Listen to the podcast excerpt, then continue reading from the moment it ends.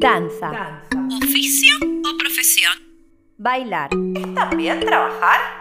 Pedagogía en la danza y para la danza. Ludoterapia. Dinámica. Diseño de clases presenciales. Diseño de clases virtuales. Emprender en el arte de enseñar. Luego de un tiempo de descanso, retomamos nuestros ciclos de podcast que iniciaron durante el año 2020. En este episodio nos va a visitar Alejandra Suárez, conocida como La Coneja. Egresada del Instituto Superior de Artes del Teatro Colón en la carrera de danza y de la Escuela de Danzas Contemporáneas del Teatro Municipal General San Martín y de numerosos cursos y seminarios de perfeccionamiento bailarina clásica del Teatro Colón, junto a Julio Boca, Maximiliano Guerra y Eleonora Casal.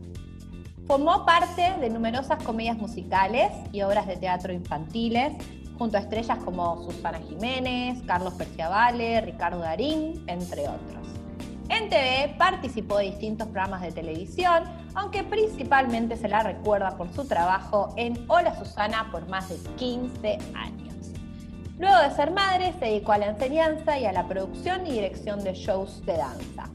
Formó parte del staff de numerosos estudios artísticos hasta que finalmente en el año 2013 formó su propio estudio.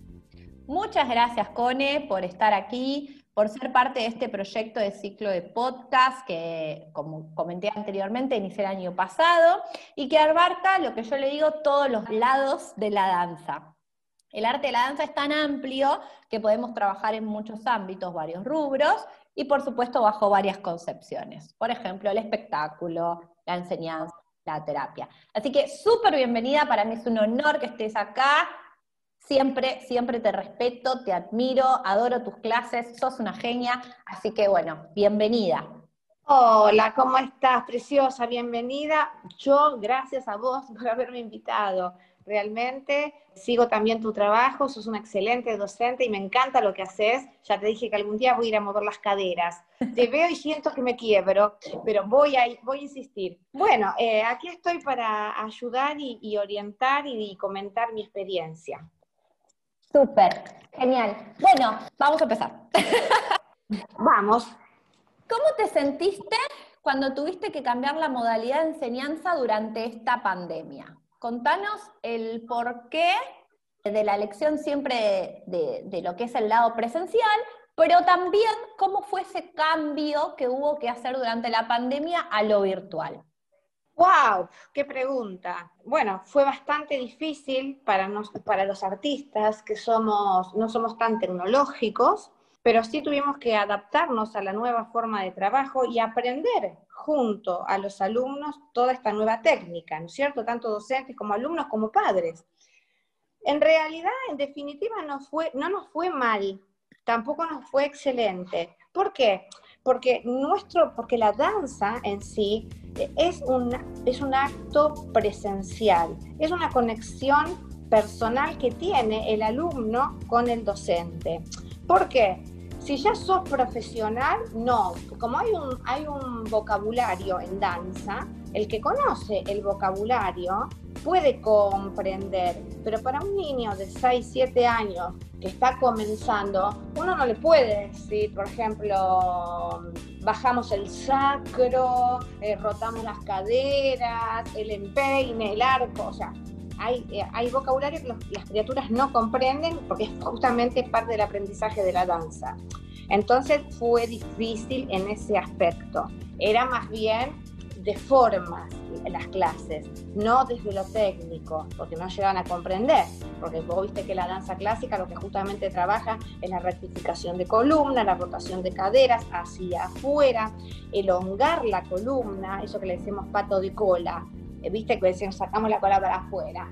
No, eso es bajar el sacro, tampoco decirle apretar la cola, porque pueden apretar la cola y seguir una mala postura. Bueno, es muy difícil la comprensión. Sí no fue excelente en las clases particulares privadas, individuales, que enfocábamos, hacíamos un programa para cada alumna. ¿Entendés? Entonces ahí sí se avanzó un montón, por ejemplo, en puntas. Pero ya te digo, nada que ver nada eh, tenía que ver con la gente que recién iniciaba, sino las que ya tenían un conocimiento en el tema. Así que fue reproductivo. Las alumnas que ya sabían avanzaron un montón. O sea, que sabían, eh, ya vuelvo a repetirte, ¿no? A la nomenclatura o al vocabulario o el ABC de la danza. Avanzaron un montón. Y con los niños nuevos enseñamos bastante musicalidad, aunque también había problemas en las plataformas de un delay de, de audio con la música. También se complicaba eso, ¿sí? Entonces yo marcaba una coreografía y del otro, el otro lado me recepcionaba bien, pero para mí lo hacían tarde musicalmente, hasta que comprendimos y fuimos entendiendo y contando un tiempo más atrás. Uf, fue un aprendizaje. ¿Y por qué también me resultó para las, para las adolescentes o para las niñas que ya se comunicaban? Porque se metían solitas en la tecnología. Cuando ya teníamos que la mamá de seis años meterse, ya era la clase para la mamá y la criatura. Entonces ahí también se, complicó y también se complicó porque como tenían el Zoom por el colegio, estaban como hasta acá de Zoom. En vez la presencialidad lo que hace es compartir, compartir personalmente. Así que bueno, pero redondeando, yo creo que las dos formas de trabajo son buenas, son buenas para avanzar. ¿Respondo a su pregunta? Por supuesto. Sí, totalmente. Totalmente. Me interesa mucho eso que dijiste, la, parte del vocabulario, ¿no? Es clave. Cuando uno ya va teniendo como un conocimiento de ese vocabulario, por supuesto que le va a resultar no solo más difícil, perdón, más fácil, sino que además vas a poder trabajar mucho más particularmente sobre ese vocabulario. Por ejemplo, a mí me ha pasado eso. Yo he tomado clases durante esa pandemia y, me pasaba eso, ¿no? Como, como ya tengo la base, como ya conocía, me, enfocaba particularmente eso, entonces, bueno, podía ir avanzando un poquito mejor. Pero sí, es cierto, yo creo que ambas también pueden convivir y también estoy de acuerdo que la presencialidad es muy importante por los vínculos, por la parte social, por el hecho de que uno también va cambiando ambientes, ¿no? No es lo mismo estar todo el día en tu casa haciendo algo que por ahí trasladarte, moverte, salir, también ayuda un poco eso a la, mente. Sí, también eh, aparte de, eso, en, la danza en sí, en la danza clásica sobre todo, necesitas espacio, porque la danza clásica es volar, es transportarse. Entonces, todos, es imposible que todos tengamos un lugar tan amplio, por eso existen los estudios de danza, ¿entendés? Que tenés que tomar carrera como para hacer un salto. Entonces la clase se hacía totalmente, la clase virtual, se hacía totalmente académica y como estática, porque no, la, pantalla no te permitía tanto el desplazamiento, ¿entendés?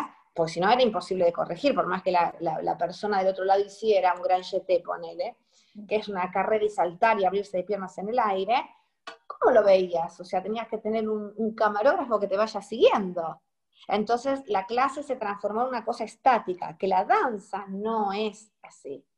Entonces es como que hacíamos barra, ponele, que fue bueno justamente para qué? Para sacar vicios, para aprender, para avanzar en el vocabulario, avanzar en lo académico y en la técnica.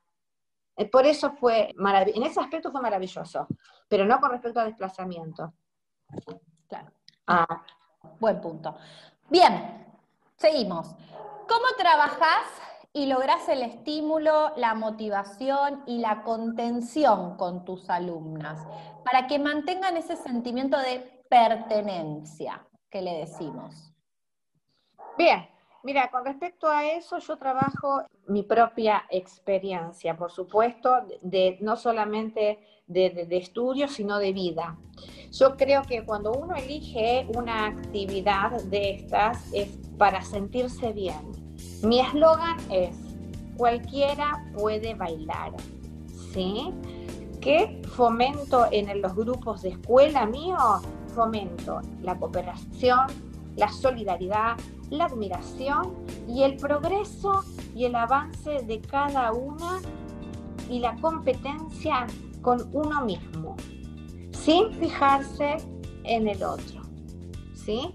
Uno puede compartir y cada uno tiene lo suyo. Entonces yo digo, yo eh, entré levantando la pierna del piso 45 grados, bueno, el objetivo es poder levantar mi misma pierna en un tiempo determinado a 90 grados, así, y llegar a levantar la pierna. No fijarse en el otro. Esa es la motivación, es lo que yo insisto a mis alumnas sean de cualquier actividad, ya sea porque mi escuela es de comedia musical, de ballet, de hip hop, de contempo. Entonces, ese es el objetivo, esa es una motivación. ¿Sabes para qué es esa motivación? Para no caer en el fracaso ni en la frustración. Porque si siempre uno se va a estar comparando con otro, o sea, eso no, está, para mí, en lo personal, no está bueno. No está bueno. No está bueno para, o sea, sí con querer ser mejor, o sea, progresar técnicamente, eso sí está, es un objetivo de cada uno, pero no comparándose con el otro, porque puede ser muy perjudicial, y más para niños, ¿entendés? Que no, nos estamos recién formando, a ver, en personalidades, y no tiene que ver la competencia. Sí la admiración del otro, porque vos podés tener un pie divino, la otra tiene una abertura divina, la otra tiene un cuerpo divino, qué sé yo, la historia es que vos seas feliz y que esto nos sirva para transmitir para transmitir qué? Nuestros sentimientos, que puedas plasmar a través del movimiento, no tu estado de ánimo actual, sino lo que querés interpretar, ¿no es cierto? Si querés un adagio interpretar, bueno, el adagio es como una melancolía, el adagio es una música lenta, ¿no es cierto? Un alegreto es un alegre, es una música pin, más rapidita. Entonces es transmitir a través de tu, de tu cuerpo, de tu mano, de tu gesto, de tu expresión, esa música, lo que vos querés contar. De eso se trata la danza, para mí. ¿Ok? Todo siempre yo hablo desde mí y desde mi experiencia. Y también es una comunión. La danza es maravillosa porque une, une la gente. No necesitas saber idiomas, ni religión, ni nada. La danza une. Yo me acuerdo de pequeña haber tenido coreógrafos rusos que hablaban en ruso, yo no entendía nada. Sin embargo, corporalmente entendía todo. A través del movimiento, de la música, eh, aparte que los sentidos se ponen en acción todos y es maravilloso. Es maravilloso. Así que bueno, y, esa es mi manera de motivar a los alumnos, que sea siempre con pasión y amor y tratar de ir progresando en sí mismos. Perfecto, súper claro. Yo siempre digo que, que, la danza es como las relaciones, ¿viste? Uno siempre tiene que dar y recibir. ¿no? Y a través de la danza como que se va generando ese dar y recibir. Y a veces los grupos funcionan, a veces los grupos se desarman, a veces vienen otros, y, pero ese, ese dar y recibir continuamente que da el arte es como que, no sé, yo no lo encuentro en otro lugar, pero... Totalmente, totalmente. Y la profesora y los compañeros son un rol muy interesante en esto porque sola no podríamos hacer. Que eso es lo que me pasa, me faltó de la virtualidad, ¿entendés? Esa conexión. Porque mirar a través de una cámara, bueno, está bueno la parte técnica, pero la parte, la parte de adentro, a ver cómo llamarlo, la parte emocional, lo podés captar en un gesto, en una mirada, ¿sí? Eso. Es verdad, totalmente. Bien, ¿preparas y armas tus clases o te dejas llevar por la espontaneidad del momento? Perfecto. Las clases, por lo general, siempre tienen una estructura base, una, entrada, sea la disciplina que sea, ¿no? En mi caso, en la escuela nuestra. Y por lo general en todas. Entrada en calor, técnica, una coreo, una elongación, trabajar diagonales, trabajar saltos. Sí hay un orden, sí hay un orden. Dentro de ese orden, sí vos vas modificando los pasos, ¿sí? Y voy cambiando rápidamente de acuerdo a esté el grupo. Hay días que me doy cuenta que, si está estructurada la clase en hacer giro, salto y batería, que es saltos en el aire, y tal vez hubo, uy, se dio para girar más. Y bueno, nos dedicamos un poco más a los giros. Ponele, otra clase más a los saltos. Pero en las clases hay todo. Y yo soy de hacer un acorio porque, aunque sea mínima, de, de 4, 5, 8, ¿por qué? Porque tanta técnica, tanta, ¿cuándo la voy a aplicar? Voy a esperar el día del escenario, del show. No, entonces empezamos a hacer desde el primer día de clase una mini coreo, cambiando de frentes, de niveles, que entra una, que entra otra. Entonces ya voy, así se va entrenando las alumnas para cuando uno arma el show, de fin de año, no es que estamos armándolo ocho meses antes, lo armamos un mes antes, porque ya están como entrenadas a lo que es la parte coreográfica. No, genial, buenísimo. Esas son cosas que también te va dando la experiencia, ¿no? que uno, como vos decís, es como que le vas tomando el, gustito al grupo. Mm, me parece que hoy da para que giremos más. Uy, me parece que hoy están un poco aplastadas, las vamos a levantar, ¿no? Que te da también que la presencialidad, ¿no? En lo virtual no lo, no lo puedes captar. O sea, tenés que estar o muy canchera o realmente tenés que, no sé, es muy difícil poder captar esa parte emocional del grupo en una clase virtual. Absolutamente de acuerdo, así es a, mí me pasa la clase virtual tiene que ser muy estructurada, muy armada, muy preparada, y la clase presencial te da eso de lo espontáneo, de, de, olfatear cómo va el grupo para poder llevarlo por de distintos caminos, ¿no? Que la virtual se complica. ¿Qué recomendaciones les das a las futuras profesoras o bailarinas para sostener en el tiempo su pasión y dedicación al baile? Bien, hay dos, puntos para mí. Una cosa es ser bailarín y otra cosa es ser docente.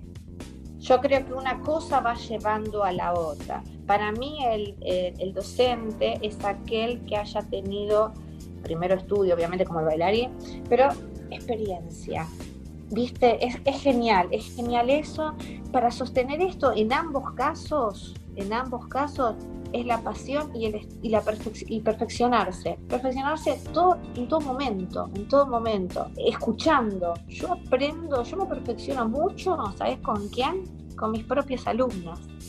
Me, me nutren un montón porque ellas son, ellas son las que me, me piden, preguntan, las necesidades que realmente cada una tiene. Entonces, uno captando las necesidades, las dificultades, uno va estudiando eso como para poder explayarse.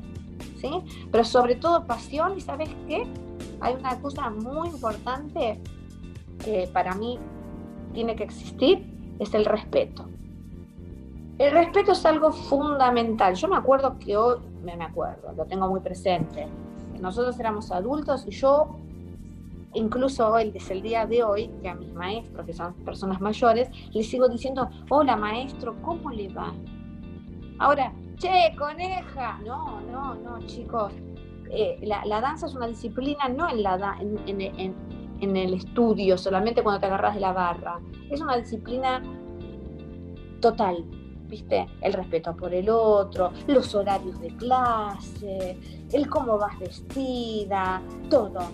Todo eso implica a una formación de bailarín y o docente como quieran llamarlo, para todo. Y para el alumno también diría lo mismo. Es como sostenerse en el tiempo, es eso. Pero bueno, la pasión, el respeto y perfeccionarse.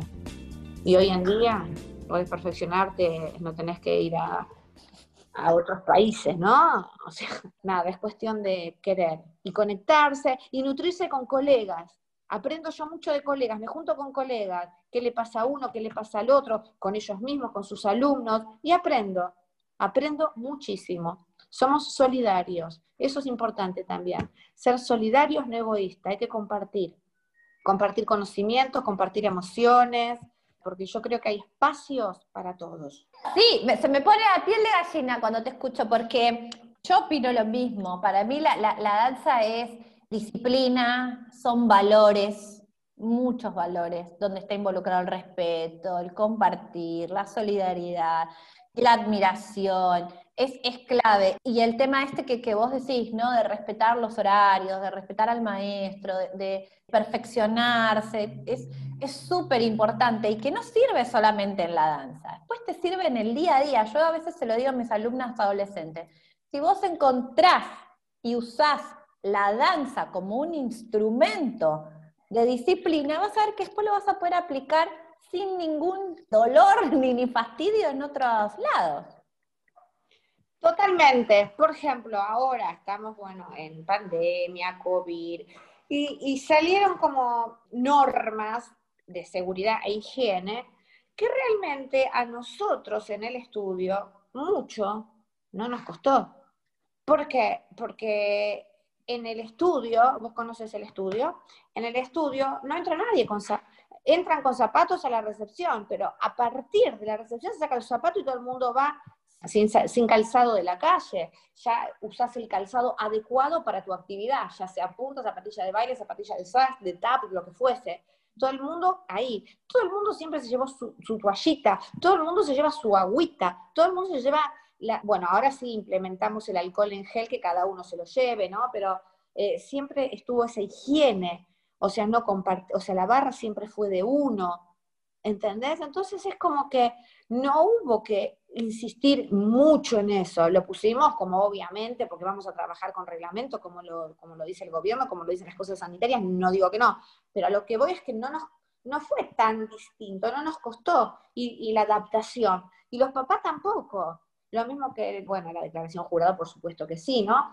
pero nosotros hacemos llenar una ficha y ahí también te dicen todos los inconvenientes o cosas, que, cómo se retira un niño del estudio, o sea, fue parte de nuestra, un poquito más, un poquito más, más, eh, más estricto quizás, pero no fue, no, no fue novedad.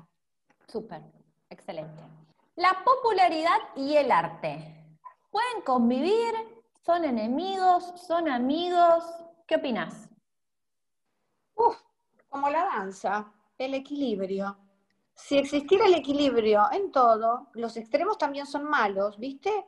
Entonces yo digo que, que sí, puede, si no se te sube uh, la, la, popularidad a la cabeza, podés seguir trabajando tranquilamente, porque depende, lo que pasa es que a veces el personaje come a la persona, ponele, o, o la fama, pero si no tienes claro eso, que todo es temporal, porque convengamos que la fama, la popularidad, todo eso es momentáneo. Lo que queda es la esencia de las personas, ¿viste? Entonces, yo creo que sí, que tiene que haber, yo creo que hay un equilibrio. No digo que debe ser fácil, pero a mí mucho no me, nunca me creí tanto. O sea, para mí fue ser la coneja, pero siempre fui un, un artista una trabajadora y siempre tuve que ir a tomar clase de canto y clase, nunca aprendí a cantar nunca bien, pero no importa, ella insiste. Pero bueno, o sea, no me sale cantar, pero sé lo que es una clase de canto, entonces hablo con conocimiento de eso, por más que yo no sepa, no me sale, ¿viste? Como clase tap, como clase, cada cosa, como cursos y todo, pero bueno, la cosa es abrir el abanico. Pero volviendo al tema de, de si se puede, yo creo que sí. Yo creo que sí, y, es, un, es un equilibrio, es buscarle el equilibrio, como toda la vida, como la pareja, como vos dijiste. Hay que equilibrarla. Ni uno más ni uno menos. Totalmente. Bueno, muchísimas gracias por tu tiempo, coneja. Sabes que te adoro, así que para mí un placer que estés acá en, este, en este ciclo. Gracias por todo lo que nos compartiste y que sin duda alguna es de mucha ayuda para quienes no solo comienzan en el rubro de la danza, sino para los que ya tenemos años acá, porque como vos decís, aprendemos también de colegas y de maestros todo el tiempo. Así que mm, de mi parte, muchísimas gracias, gracias especialmente, como siempre digo, por el tiempo, porque el tiempo de las personas es oro, así que gracias. No, no, no, muchas gracias a vos y bueno, ya sabes que para consultas, para lo que quieras, de tu gente, de vos misma, estamos en el estudio para ofrecer lo que necesiten, ¿sí? Porque yo creo que hay que ayudarse, apoyarse para crecer. Eh, la unión hace la fuerza. Ponele un beso para todos y bueno, eh, después si quieres pasar mis datos, ya sabes. Sí. Dale. Y bueno, nosotros y la audiencia nos vemos en el siguiente episodio que será muy pronto. Muchas gracias. Te invito a que visites mi página web www.mariadalandanzas.com y a través de ella puedas tener contacto conmigo en mis redes sociales y también en las redes sociales de mi escuela y de mi plataforma e-learning para que te enteres de las novedades y de todos los cursos que tenemos disponibles para formar bailarinas y bailarines en todo el mundo.